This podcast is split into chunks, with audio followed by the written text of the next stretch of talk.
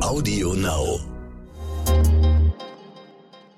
Auch heute wieder eine Eilmeldung für Sie, meine Damen und Herren. Die ukrainische Hauptstadt Kiew wird seit etwa 4 Uhr unserer Zeit attackiert. Laut ersten Angaben ukrainischer Behörden wurde die Stadt von Marschflugkörpern oder ballistischen Raketen getroffen. Kiews Bürgermeister Vitali Klitschko spricht bei Twitter von ersten Verletzten.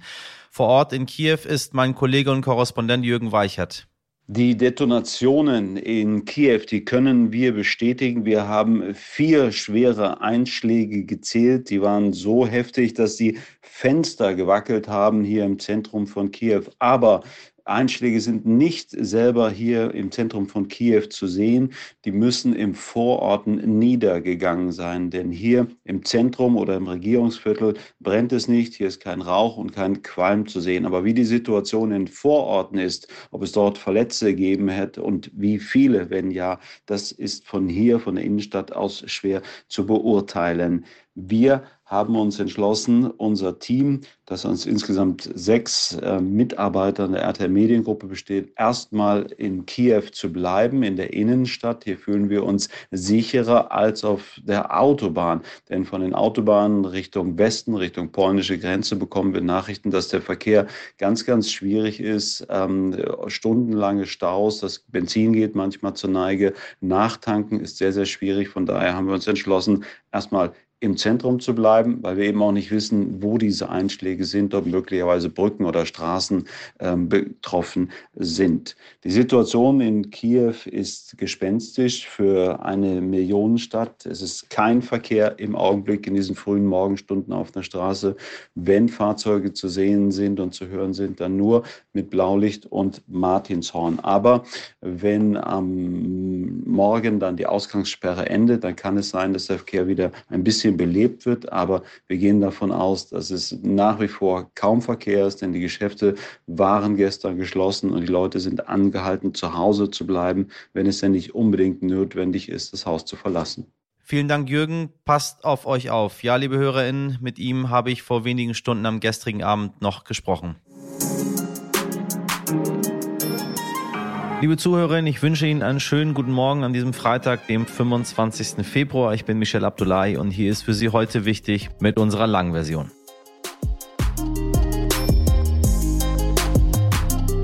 Ja, liebe Podcast-Community, ich wünschte, ich müsste unsere heutige Ausgabe von heute wichtig nicht so beginnen. Ich hätte Ihnen lieber etwas über irgendwelche Karnevalsfeiern erzählt, auch wenn ich, wie Sie vielleicht schon wissen, Karneval überhaupt nicht leiden kann. Ich hätte Ihnen lieber mehr über die 12 Euro Mindestlohn erzählt, der am Mittwoch beschlossen wurde oder auch über irgendwelchen bescheuerten Aussagen von Donald Trump und Co. auf der US-amerikanischen Conservative Political Action Conference der Konservativen, die diese Woche stattfindet.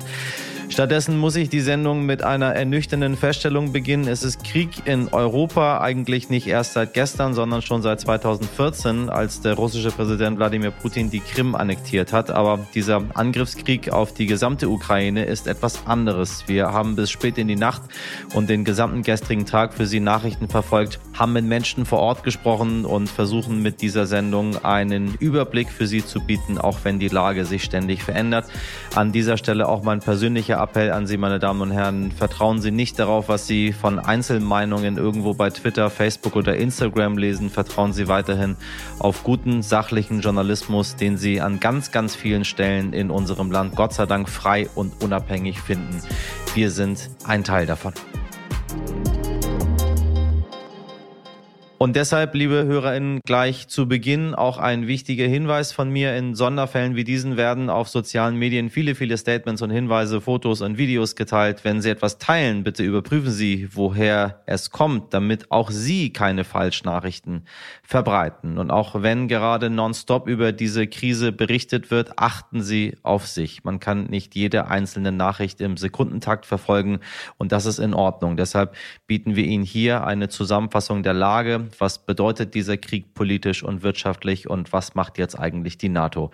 Wenn Sie trotzdem sehr besorgt sind, wenn Sie nicht wissen, wohin mit Ihren Gedanken, Sie wissen an heute wichtig jetzt stern.de, auch dafür sind wir da für Sie, wenn Sie uns irgendwas mitteilen möchten oder einfach nur Ihre Sorgen loswerden möchten.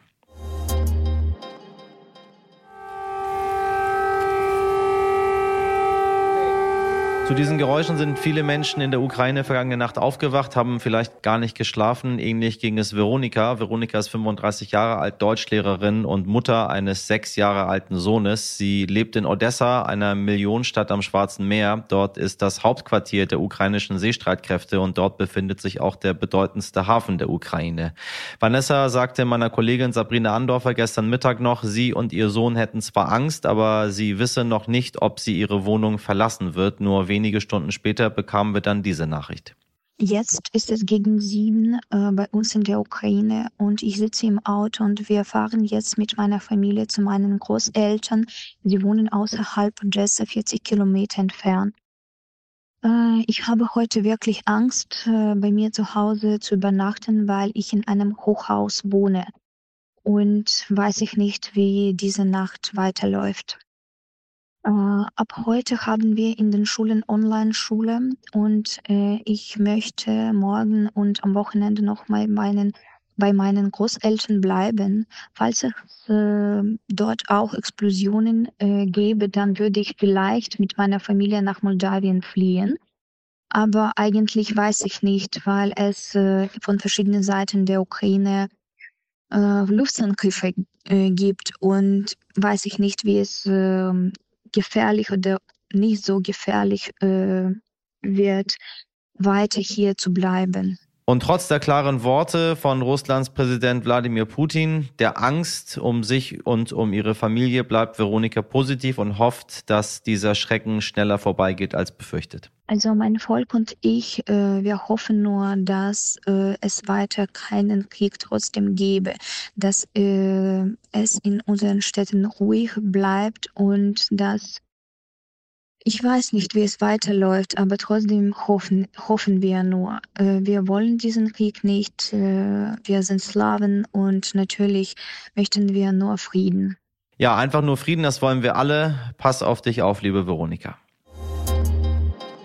Wie erklärt und rechtfertigt der russische Präsident Wladimir Putin seiner Bevölkerung eigentlich, warum er nun in die Ukraine einmarschiert ist? Mein heute wichtig Kollege Dimitri Blinski kann Russisch und verfolgt schon länger die Berichterstattung, sowohl im Staatsfernsehen als auch in oppositionellen Medien, von denen es zugegebenermaßen nicht mehr allzu viele gibt. Er liefert uns nun einen Einblick in die Weltsicht von Wladimir Putin und den von ihm beeinflussten Medien. Und ich kann Ihnen sagen, meine Damen und Herren, das ist wirklich eine alternative Realität. Ja, auch die russischen Nachrichten kennen kein anderes Thema als den Einmarsch der eigenen Truppen in die Ukraine.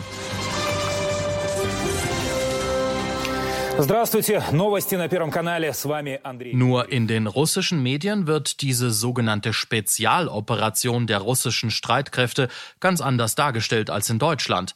Das Narrativ Putin schicke Truppen, um die Menschen in den zwei besetzten Gebieten Donetsk und Lugansk zu retten. Die Bevölkerung dort würde seit acht Jahren angeblich unter Misshandlungen und einem Genozid leiden, der vom Kiewer Regime ausgehen würde. So erklärt es der Nachrichtensprecher. Genau wie Putin Putin spricht man auch hier im Perwe-Kanal, dem wichtigsten und größten Staatssender in Russland, von Genozid und vom Regime in Kiew. Dass es dort einen legitimierten Präsidenten gibt, das will man der russischen Bevölkerung wohl nicht so direkt sagen. Und es ist immer wieder ganz selbstverständlich die Rede von DNR, also der Volksrepublik Donetsk, und LNR, also der Volksrepublik Lugansk, die Putin gerade erst offiziell anerkannt hat, die faktisch aber ukrainisches Territorium sind. Утром народные милиции ДНР и ЛНР der Chefsprecher des russischen Verteidigungsministeriums Igor Konoschenko erklärt das Vorgehen der russischen Streitkräfte und unterstreicht nochmal, es sei nicht das Ziel der Russen, ukrainische Städte anzugreifen, schon gar nicht aus der Luft, und es gebe keine Bedrohung für die friedliche Bevölkerung der Ukraine. Dann berichten zwei Reporter vom Perwe-Kanal aus den Kampfgebieten Donetsk und Lugansk über Angriffe der ukrainischen Armee. Der Tenor ist, die Ukrainerinnen greifen die einfache Bevölkerung an, beschießen Kraftwerke und sorgen dafür, dass zum Beispiel auch die Wasserversorgung gekappt wurde. Es ist immer wieder die Rede von Angriffen auf Wohnhäuser. Das russische Militär dagegen würde nur strategische Ziele unter Beschuss nehmen und im Gegenteil sich sogar um die Infrastruktur kümmern, damit die Menschen vor Ort weiterhin mit Strom und Gas versorgt werden. In einer solch unübersichtlichen Situation ist es natürlich schwierig, die Gesamtlage richtig und objektiv einzuschätzen. Doch eine solch klare Einteilung in wir sind die Guten und die Ukrainerinnen sind die Bösen erscheint mir doch als Beobachter irgendwie sehr manipulativ. Insgesamt habe man das Ziel, die Ukraine von pro-narzisstisch eingestellten Kräften und Ideologien zu befreien, sagte Putins Sprecher Dmitri Peskov. Wie lange diese Operation dauern würde, das könnte wohl nur der Oberbefehlshaber bestimmen und sei auch abhängig davon, wie schnell man die Ziele erreichen würde.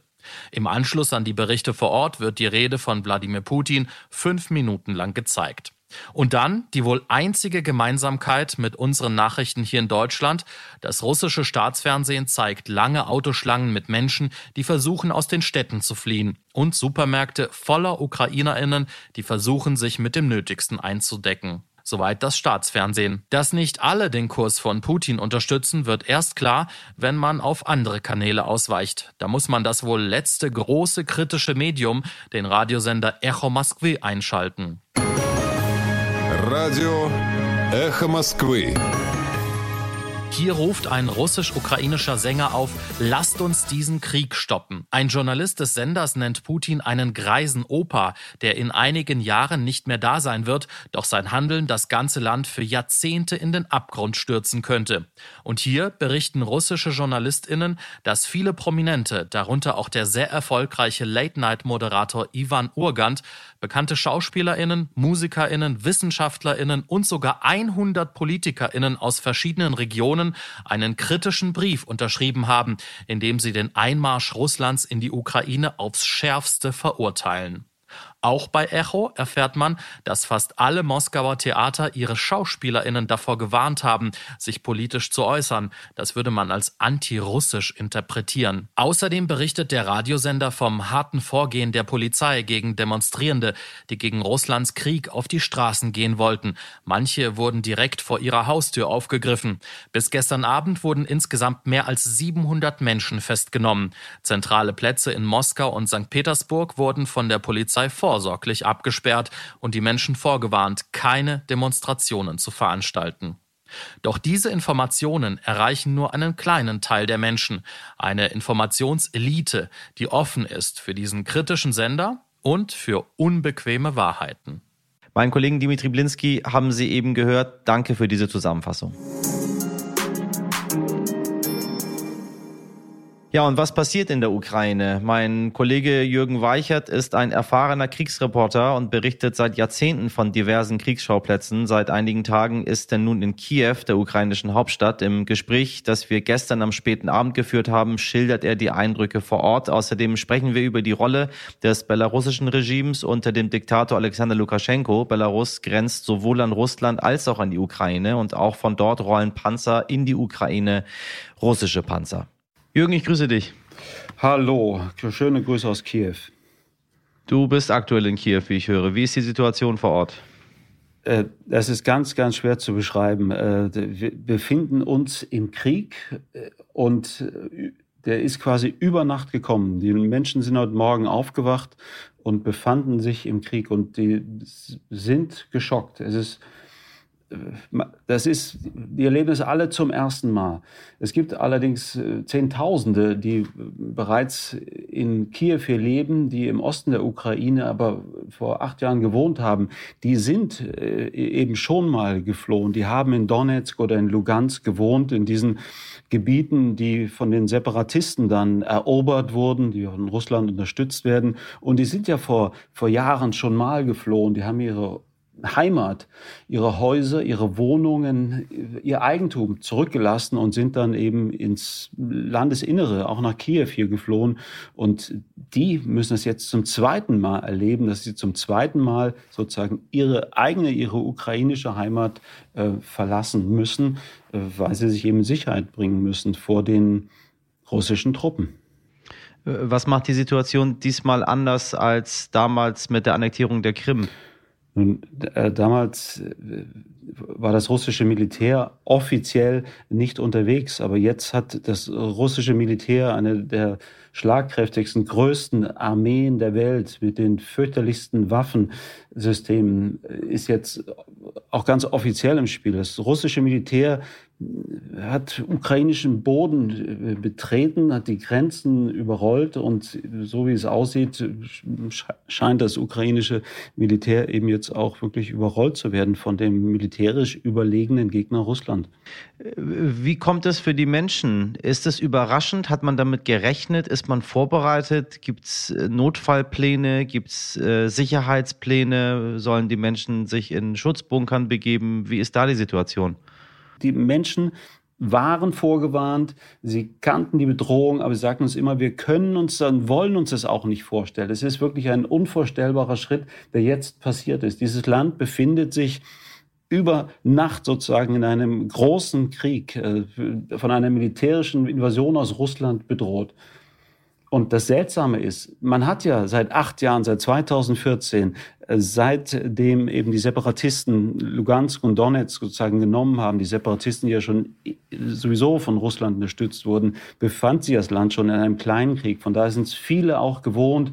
Viele junge Männer haben im Militär gedient, haben dort an der Front gedient und ähm, sind, die Menschen sind sozusagen diesen kleinen Krieg gewohnt, aber diesen großen Krieg gegen den großen Nachbarn Russland, den konnte man und wollte man sich nicht äh, vorstellen und dementsprechend sind die Menschen geschockt. Und sie sind äh, teilweise auch sprachlos. Sie sagen, ich weiß gar nicht, was ich sagen soll. Ich konnte es mir nicht vorstellen. Und jetzt flieht man. Und dann äh, packt man sein Zeug zusammen oder die haben ihr Zeug gepackt äh, und sind, haben ins Auto gesetzt äh, und sind dann Richtung äh, Grenze, haben sich aufgemacht, Richtung polnische Grenze, Richtung ungarische oder rumänische Grenze. Hauptsache weg Richtung Westen. Kiew gleicht einer Geisterstadt. Und das liegt nicht nur an der Ausgangssperre, die um 22 Uhr Ortszeit, ähm, also es ist 21 Uhr deutsche Zeit, beginnt, ähm, sondern vorher schon, den ganzen Tag hat sich die Stadt mehr und mehr gelernt, gelehrt. Es ist kaum jemand auf den Straßen, die Geschäfte sind zu, die Restaurants sind zu, Bäckereien, da konnte man noch was kaufen. Und alle dachten, man ist sozusagen ja, präpariert, man, man, ist, man ist vorbereitet. Aber jetzt ist es soweit gekommen und die Menschen sind geschockt, sprachlos. Was sind eure Notfallpläne für, für eure Sicherheit? Wo seid ihr überhaupt gerade? Wir mussten unser Hotel äh, Ukrainer verlassen, das, weil die Rezeption innerhalb von einer halben Stunde plötzlich weg war. Alle, die im Hotel gearbeitet waren, sind weg. Sie waren auf einmal niemand mehr da. Und das ist ihnen dann aufgefallen. Da ist ja niemand mehr. Ähm, die Securities, die in der Lobby waren, die waren auf einmal weg. Die ganzen Rezeptionisten waren weg. Es war niemand mehr da. Im Restaurant war keiner mehr die Menschen haben sozusagen das Hotel aufgegeben und dann haben auch viele Medienvertreter der waren gesagt, das scheint nicht mehr sicher zu sein, da müssen wir da weg. Und viele haben gepackt, haben sich auch Abrichtung äh, Westen gemacht, ähm, wenn sie ein Auto hatten. Ähm, andere haben sich andere Hotels gesucht. Wir haben das Glück, wir haben ein anderes Hotel bekommen, ein größeres, ein internationales Hotel, wo auch noch andere Medienvertreter sind. Ähm, das war schon bizarr, das habe ich so noch nicht erlebt. Eine Flucht aus einem großen Hotel mit 300 Zimmern, einem, mit 14 Stockwerken und auf einmal wird das Hotel vom eigenen Personal aufgegeben, aus Furcht. Und unser neues Hotel hat einen Shelter im zweiten Untergeschoss in der Tiefgarage. Ähm, da sind auch Betten aufgebaut, da ist Wasser bereitgestellt und im Fall eines Luftalarms oder Bombenalarms sind wir angehalten, dann runter in den Shelter zu gehen, ähm, in die Tiefgarage, weil es dort eben sicherer äh, für uns und auch für die anderen Hotelgäste erscheint. Wovon geht man jetzt eigentlich aus, was in den nächsten Tagen passiert, wenn man, wenn man vor Ort ist? Man geht grundsätzlich davon aus, dass die als Russland, die russischen Truppen weiter vorrücken werden. Ähm, das ein Ziel, was die russische Führung und Putin ja geäußert hat, ist ganz konkret, die ukrainische Regierung abzulösen. Da werden Vorwürfe gemacht, die ukrainische Regierung unterdrücke das eigene Volk, sie quälen das eigene Volk, das sei ein faschistisches System, das äh, vom widerrechtlich eingesetzt wurde. Und das Ziel dieses Angriffs ist, die ukrainische Regierung abzulösen und eine pro-russische Regierung dann einzusetzen. Das heißt zwar dann, das soll sozusagen Volkeswille sein, aber ähm, wenn Russland dann quasi mit dem Gewehr an der Wahlurne steht, was ist dann Volkeswille? Äh, das ist das Ziel, diese Regierung abzulösen. Man erwartet, dass die russischen Truppen weiter vorrücken werden, vom Osten her kommend, weiter ins Landesinnere, weiter zur Hauptstadt Richtung Kiew und ähm, das erwartet man halt. Habt ihr Informationen, was die Rolle von, von Belarus ist? Weiß man, was Lukaschenko möchte? Denn von dort aus äh, rollen die Panzer ja auch in die Ukraine ein. Ja, Weißrussland, äh, das sich bis vor einem Jahr äh, noch einen eigenständigen Kurs gefahren hat, ähm, versucht eine Eigenständigkeit hat zu bewahren gegenüber Russland, sich ist jetzt eingeknickt, fährt voll auf russischem Kurs, ist offensichtlich auch ähm, abhängig äh, von ähm, Putin und dem russischen Regime. Äh, sie haben ihr eigenes Territorium zur Verfügung gestellt, damit dort russische Truppen stationiert werden können. Und in der Tat sind auch von, nicht nur von Russland, sondern eben auch von Weißrussland ähm, äh, Truppen in die Ukraine einmarschiert. Äh, dort oben ähm, an der Grenze Ukraine, Weißrussland liegt äh, auch Tschernobyl. Und in Tschernobyl äh, soll es auch Raketeneinschläge gegeben haben. Und die große Gefahr ist, dass äh, sozusagen diese atomare Zeitbombe, die ja unter einem Sarkophag irgendwie verborgen ist, dass die beschädigt werden könnte und dass es da eben auch zu einer atomaren Katastrophe kommen kann weil eben in Tschernobyl wirklich immer noch sehr viel atomarer Müll unter dieser Schutzhülle, in diesem Sarkophag liegt. Und wenn dieser beschädigt wird, äh, mag man sich gar nicht vorstellen, was dann passieren kann. Äh, wie wir äh, eben erfahren haben, sind die Ruinen des Atommalers in Tschernobyl laut ukrainischer Regierung von russischen Truppen eingenommen worden. Jürgen, wie lange macht ihr jetzt dann noch weiter? Habt ihr, bleibt ihr? Geht ihr? Was macht man in so einer Situation? Ähm, wir haben uns das äh, auch überlegt. Ähm, wir sind hier mit äh, insgesamt sechs äh, Kollegen von, von RTL und NTV. Ähm, wir haben uns heute entschieden zu bleiben, weil es keinen Sinn machen würde, sozusagen aus Kiew rauszufahren, rauszuflüchten. Die Straßen sind verstopft, die Autobahnen sind verstopft, auch die Ausweichstrecken sind verstopft. Deswegen haben wir gesagt, wir bleiben hier. Äh, wir haben mit anderen Menschen gesprochen, die äh, diese Straßen benutzt haben. Die stehen im Stau. Ähm, die Tankstellen sind zu. Das heißt, man hat für diese fast 600 Kilometer Richtung polnische Grenze hat man einen Tank. Da muss alles hinhauen. Äh, sonst steht man mit einem leeren Tag auf verstopften Straßen. Deswegen haben wir gesagt, wir bleiben erstmal hier. Noch erscheint uns die Situation hier in Kiew ja nicht sicher, äh, aber doch sicherer als dieses Wagnis einzugehen, irgendwo auf verstopften Straßen dann irgendwie liegen zu bleiben. Jürgen, ich danke dir soweit für das Gespräch. Äh, ich wünsche euch alles Gute. Dankeschön. Schönen Gruß aus Kiew. Tschüss. Natürlich hat sich auch Bundeskanzler Olaf Scholz am Donnerstag geäußert. In einer Regierungsansprache am frühen Abend appellierte er noch einmal an Wladimir Putin. Mit dem Angriff auf die Ukraine will Präsident Putin die Zeit zurückdrehen. Aber es gibt kein Zurück in die Zeit des 19. Jahrhunderts, als Großmächte über die Köpfe kleinerer Staaten hinweg entschieden. Es gibt kein Zurück in die Zeit des Kalten Krieges, als Supermächte die Welt unter sich aufteilten in Einflusszonen.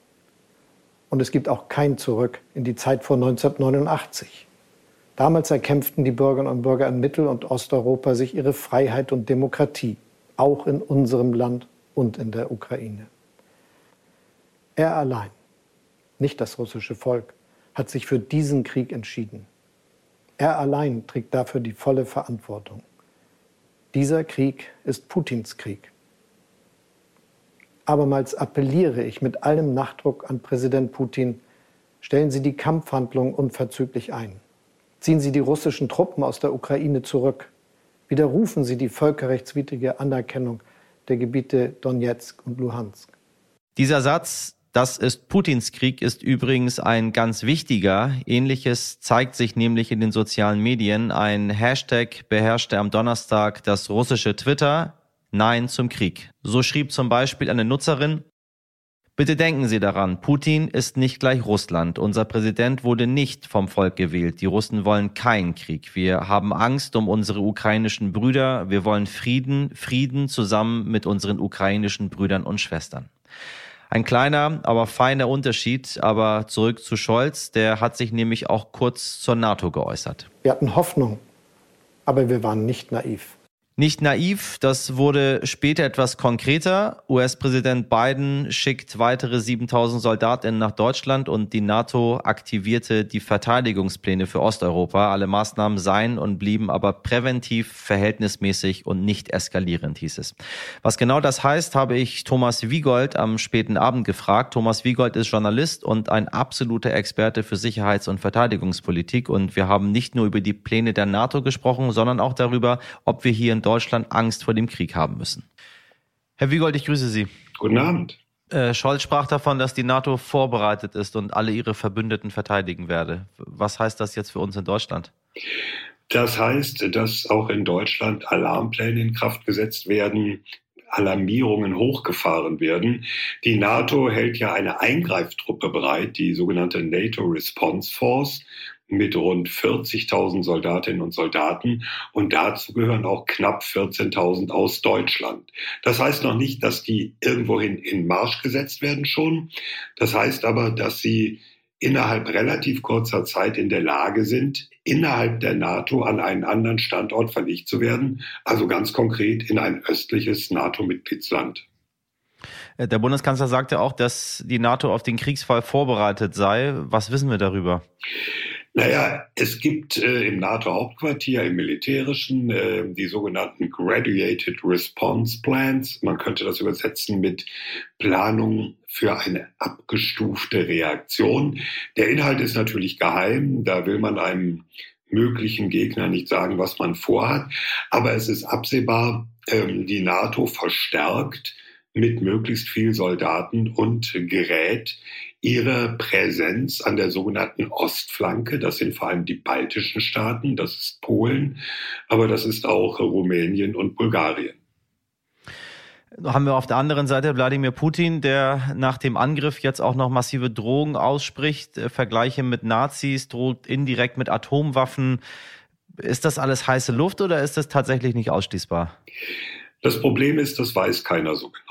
Äh, es geht sicherlich auch darum, aus Sicht der NATO, der westlichen Länder, äh, im ganz eigenen Interesse nicht äh, irgendwas zu ermöglichen, was als Zündfunken für einen dritten Weltkrieg, für einen Atomkrieg genutzt werden könnte. Es geht schon, glaube ich, sehr eindeutig darum, Russland zu sagen, hier ist die Grenze, hier ist NATO-Gebiet und äh, da kannst du nicht wie in der Ukraine einfach einmarschieren, weil wir alle zusammenstehen. Gleichzeitig muss man aber auch sehen, dass man rational bleiben muss auf beiden Seiten, damit es eben nicht dazu kommt, dass äh, die russische Seite sagt, ja, dann machen wir es halt mit Atomwaffen. Wie bewerten Sie die Rolle von Belarus, von wo jetzt auch Panzer in die Ukraine rollen? Ist Lukaschenko quasi die Geisel Putins oder warum macht er damit? Der hatte doch eigentlich vor einigen Jahren noch ganz andere Pläne. Ob es die Geisel ist oder der willige Komplize, das mögen andere besser beurteilen können. Es hat sich aber in den vergangenen Wochen und Monaten gezeigt, dass gerade auf militärischem Gebiet äh, die Zusammenarbeit zwischen Russland und Belarus, die es ja eigentlich schon immer gab, nochmal deutlich enger geworden ist. Und ganz offensichtlich hat Belarus jetzt zugelassen, dass dieses Land zum Aufmarschgebiet, zum Stationierungsgebiet für einen Teil des Angriffs wurde. Das heißt, äh, militärisch, militärpolitisch sind Russland und Belarus offensichtlich nicht mehr wirklich zu trennen.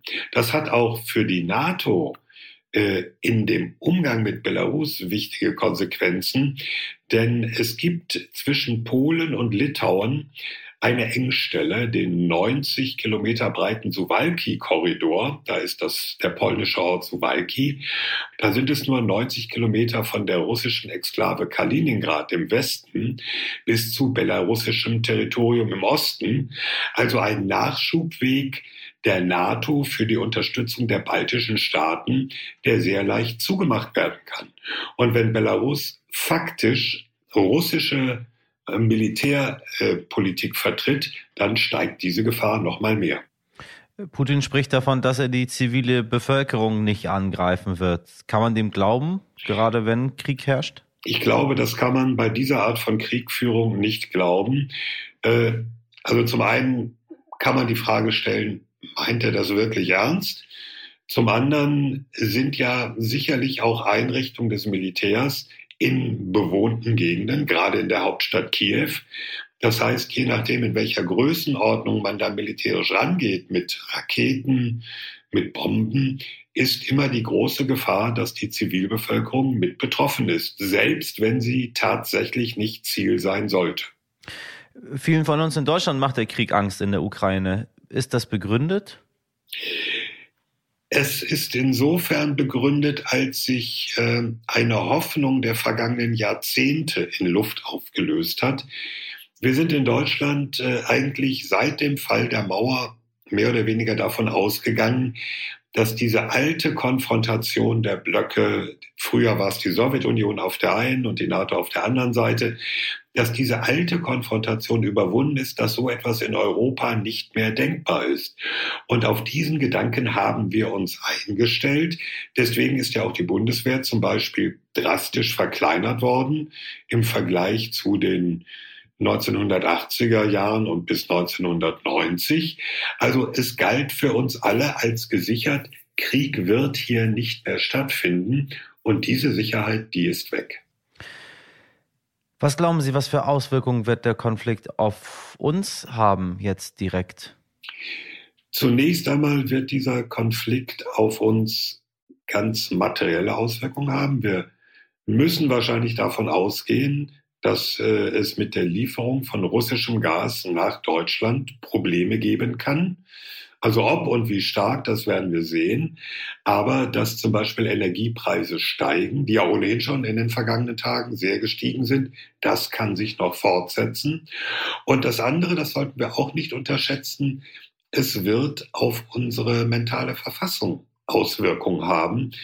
Äh, was ich gerade schon sagte, über Jahrzehnte haben wir alle Krieg für ja unwahrscheinlich unmöglich gehalten in Europa. Und jetzt müssen wir alle damit fertig werden, dass es eine denkbare Möglichkeit ist.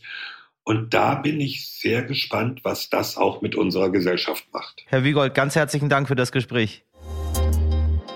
Noch eine Sache, liebe Community, haben Sie gestern sicherlich auch öfter gehört. AnlegerInnen sind nervös, die Börsenkurse fallen. Warum also blicken so viele Menschen in einem Kriegsfall wie jetzt auf die Börse? Dazu hat uns Katja Dofel, die Leiterin des NTV Börsenstudios in Frankfurt, folgende Sprachnachricht geschickt. Ja, das ist eine spannende Frage, denn eigentlich sollte man meinen, dass im Kriegsfall, egal wo auf der Welt, die Menschen andere Gedanken und andere Sorgen haben und dass sie sich nicht für die Börse interessieren, für Geschäfte oder für Geldanlage. Aber gleichzeitig ist die Börse natürlich auch hoch emotional. Das denkt man immer nicht auf den ersten Blick. Da denkt man immer nur, da geht es nur um Zahlen und Bilanzen und um Wachstum. Aber es werden ja tatsächlich Erwartungen gehandelt. Und wenn es Unsicherheit gibt, wie eben jetzt in der Situation des Konfliktes mit der Ukraine oder wie in jeder kriegerischen Situation, dann ist die Unsicherheit maximal. Man weiß ja nicht genau, was kommt denn jetzt auf die Wirtschaft zu? Können die Unternehmen weiterhin gute Geschäfte machen? Sind diese Geschäftsmöglichkeiten sehr eingeschränkt? Wie geht's vor allen Dingen den Verbrauchern auch? Ja, wenn die gut gelaunt sind und Geld ausgeben und die Unternehmen ein ungestörtes Umfeld haben, dann ist natürlich alles in Butter. Aber wenn all das in Frage steht, dann äh, reagiert natürlich auch die Börse empfindlich. Und genau das ist jetzt gerade der Fall. Das heißt, alle Kurse gehen einfach in den Keller? Momentan hat die Börse und natürlich die Wirtschaft und die Verbraucher damit zu kämpfen, dass die Energiepreise sehr hoch sind. Russland ist nun der wichtigste Energielieferant ähm, von Deutschland und natürlich gibt es da ein Druckmittel, wenn man eben sagt, man verknappt das Gas. Immer wenn etwas knapp wird, dann ähm, steigen die Preise besonders stark an. Und an der Börse kann man jetzt eben beobachten, dass vor allen Dingen die Hersteller erneuerbarer Energien oder auch die Hersteller von Anlagen, mit denen man erneuerbare Energien erzeugen kann, also zum Beispiel Solaranlagen, dass die ganz weit vorne sind, dass die tatsächlich an diesem schwierigen Tag, wo die großen Indizes um drei, vier, fünf Prozent fallen, dass die trotzdem steigen im Kurs, weil man eben merkt, okay, das ist die Energieform, auf die man ausweichen kann und vor allen Dingen, weil man auch weiß, künftig wollen wir unabhängiger sein von russischem Gas und russischer Energie. Also müssen wir unsere Quellen anderweitig etablieren. Und das sind natürlich in Deutschland, weil man ja nicht auf einmal Erdgas oder Erdölvorkommen hervorzaubern kann. Das sind in Deutschland dann natürlich die erneuerbaren Energien. Und an der Börse kann man diesen Trend gerade jetzt besonders gut beobachten.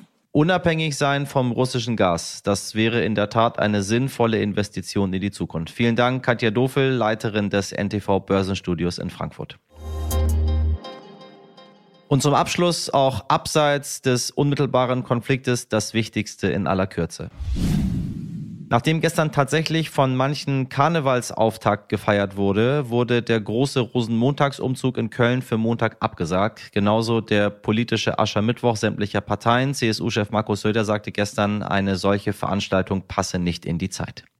Werbung ist eben doch politisch. Wegen des Angriffs auf die Ukraine entfernt Schalke 04 den Schriftzug des Hauptsponsors Gazprom von den Trikots, sagte der Fußballverein am Donnerstag. Auf der Webseite von Schalke war der Schriftzug von Gazprom allerdings gestern Abend noch zu sehen. Konsequenz ist sowas Schönes.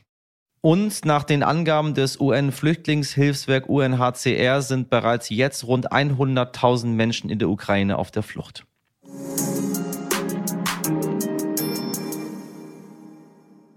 Leider, leider können auch wir die Nachrichtenlage dieser Welt nicht ändern, aber wir hoffen, wir entlassen Sie trotzdem bestmöglich informiert in diesen Tag, meine Damen und Herren. Wir melden uns wie gewohnt am Montag wieder ab 5 Uhr. Empfehlen Sie uns, folgen Sie uns, bewerten Sie uns, schreiben Sie uns. Sie wissen, wir haben auch in Ihren sorgenreichen Tagen immer ein offenes Ohr für Sie. Alles an heute wichtig at stern.de. Heute in der Redaktion für Sie im Einsatz waren Sabrina Andorfer, Mirjam Bittner, Dimitri Blinski, Etienne Zebulla, Frederik Löbnitz und Freya Steinke.